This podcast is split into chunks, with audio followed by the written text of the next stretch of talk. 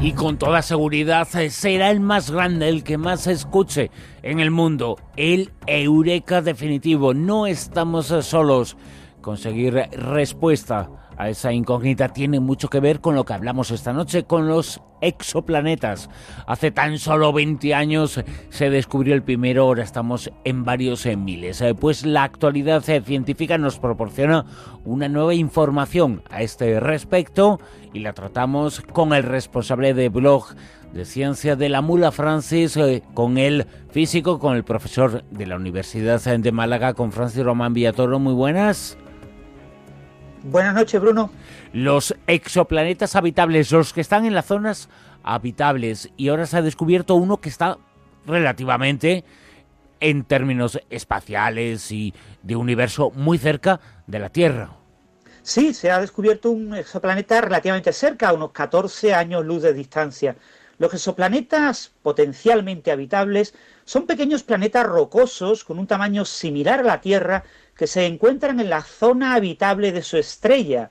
Esta región, que depende de la luminosidad de la estrella, es la región en la que el planeta puede tener una atmósfera con suficiente presión como para que haya agua líquida fluyendo por su superficie. Gracias a los datos del telescopio espacial Kepler de la NASA, los astrónomos han podido estimar que en nuestra galaxia, la Vía Láctea, debe haber unos 40.000 millones de planetas con tamaño similar a la Tierra orbitando en la zona habitable de sus estrellas, básicamente enanas, estrellas enanas en la secuencia principal, similares al Sol, que es una enana amarilla, o algo más pequeña, es una enana marrón, o incluso aún más pequeña, es una enana roja. Las estimaciones de los astrónomos del año 2013 indicaban que el planeta potencialmente habitable más cercano a nosotros debía estar a unos 12 años luz de distancia.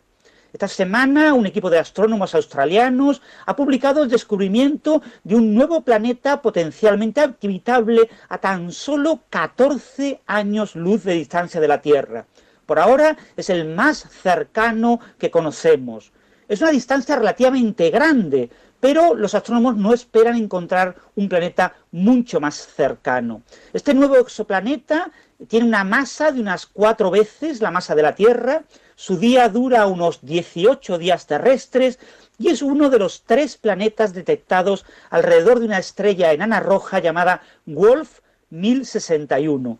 Futuros telescopios espaciales tendrán que estudiar la atmósfera de este planeta para intentar buscar señales de vida.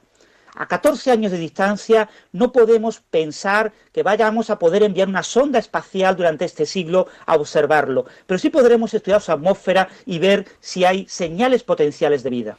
Y además, eh, una de las cosas eh, que se ve cuando lo observamos es que se trata de un sistema, que no es el único planeta que en torno a Wolf en 1061 hay eh, más planetas. Exactamente, según el estudio liderado por el astrónomo Duncan Wright de la Universidad de Nueva Gales del Sur, en Sydney, Australia, que se publicará eh, próximamente en la revista de Astrophysical Journal Letters, los otros dos planetas que orbitan a esta estrella Wolf 1061, que es una estrella de tipo espectral M3, también parecen ser eh, planetas rocosos. Por un lado tenemos a Wolf 1061b, que tiene una masa mínima de unos 1 a 4 veces la masa de la Tierra y un periodo orbital de unos 4,9 días, pero que está demasiado cerca de su estrella. Y por otro lado, el tercer planeta, Wolf 1061d, que tiene una masa mínima de unas 5,2 veces la masa de la Tierra y un periodo orbital de unos 67 días eh, y que se encuentra en el borde exterior, pero más allá de la zona habitable. Solamente el planeta, el segundo planeta, Wolf 1061c, que tiene una masa de unas 4,25 veces la masa de la Tierra y un periodo orbital de unos 17,9 días, se encuentra claramente dentro de la zona habitable. El equipo liderado por Duncan Wright ha usado 148 observaciones del espectro de la estrella Wolf 1061 recogidos durante los últimos 10 años aproximadamente gracias al espectrógrafo HARPS que se instaló en el año 2003 en el telescopio de 3,6 metros del Observatorio Europeo del Sur en La Silla, Chile. Para la detección de estos tres nuevos exoplanetas se ha usado la técnica de medición de la velocidad radial, también llamada espectroscopia Doppler. Cuando un exoplaneta da vueltas alrededor de su estrella, produce cambios en la posición y la velocidad de la estrella conforme los dos se mueven respecto a su centro de masas común. Estos cambios muy pequeñitos se pueden observar como un desplazamiento de las líneas espectrales de la estrella, un efecto Doppler hacia el rojo, hacia el azul, que va oscilando, que nos permite identificar uno e incluso varios planetas alrededor de la estrella. Esta técnica, de hecho, se usó para detectar el primer exoplaneta 51 eh, Pegasi b en octubre de 1995. Las estrellas enanas de tipo espectral M son los mejores candidatos para buscar exoplanetas por este efecto. Su pequeña masa hace que su zona habitable corresponda a planetas con periodos orbitales de unos 100 días. Eso es ideal para buscar planetas rocosos potencialmente habitables. El futuro telescopio espacial TESS de la NASA, que se lanzará en el año 2017, promete descubrir mediante esta técnica, la espectroscopia Doppler, un gran número de planetas rocosos en estrellas enanas de tipo M que son potencialmente habitables. Quizás alguno esté más cerca de nosotros que Wolf 1061c, pero parece poco probable según el conocimiento que tenemos hasta el día de hoy de la estadística de los planetas en nuestro entorno. Uno de los eh, lugares eh, desde donde la observación de exoplanetas va a ser muy importante en el futuro, esa búsqueda, está en nuestro país, en el telescopio de Calaralto, en Almería, que parece que ya ha superado su fase de pruebas y que dentro de poquito se va a buscar, se va a dedicar a buscar iguales a nosotros.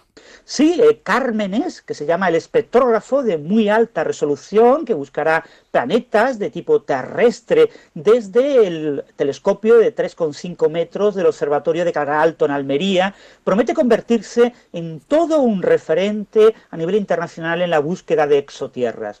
Sobre todo destaca que tiene dos espectrógrafos, dos ojos, para mirar el cielo tanto en luz visible como en infrarrojo de manera simultánea. Esto va a evitar muchos falsos positivos que tienen otros telescopios.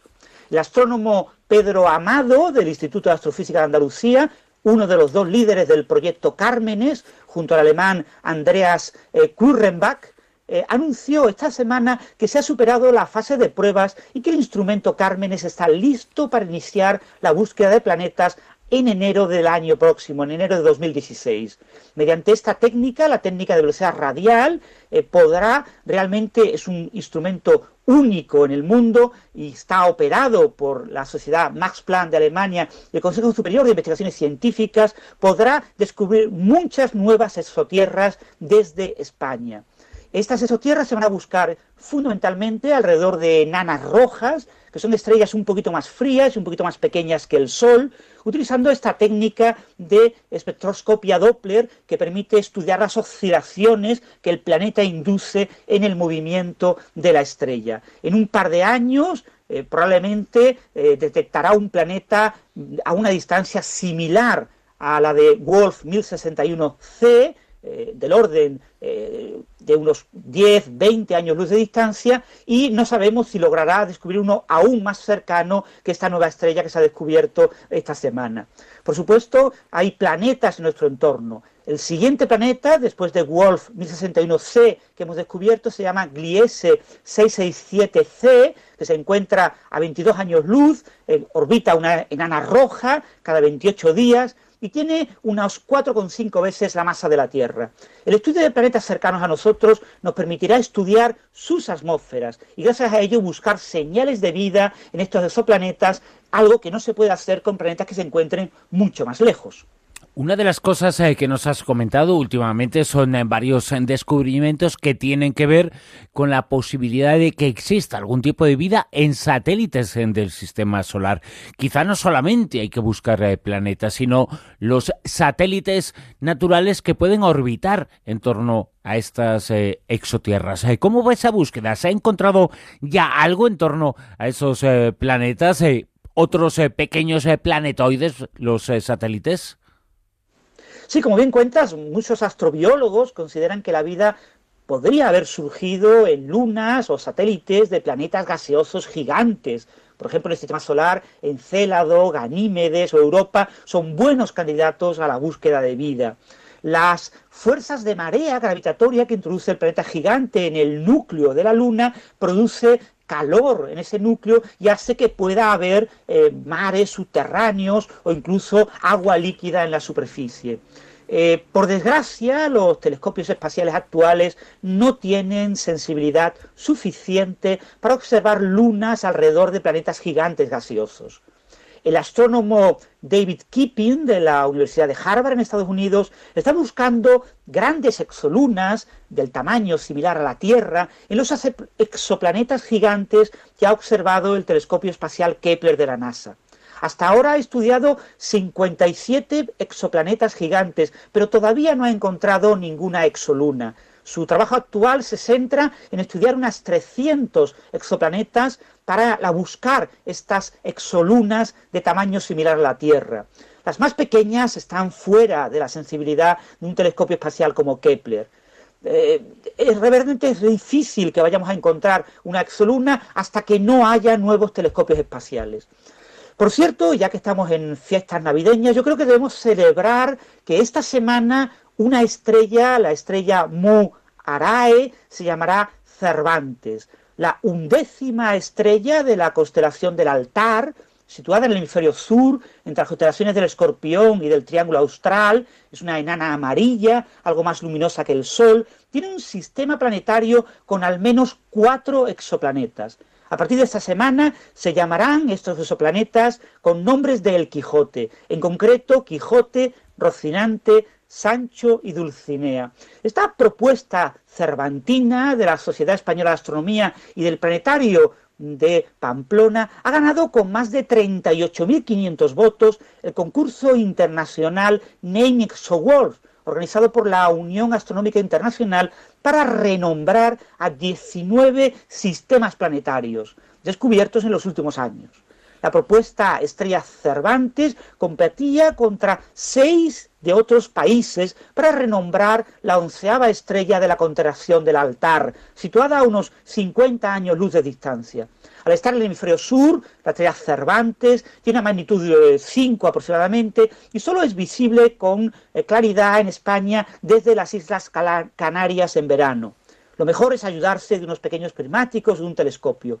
Realmente es todo un regalo de Navidad para los españoles que han participado en la campaña para solicitar votos de esta campaña bautizada Yo Estrella Cervantes en redes sociales, a través de la web. Es una gran noticia para la ciencia y la astronomía españolas y la mejor manera de iniciar el año Cervantes 2016, que conmemora el cuarto centenario de la muerte del escritor. Desde luego que sí, es un eh, gran regalo de Navidad y un reconocimiento a una obra universal.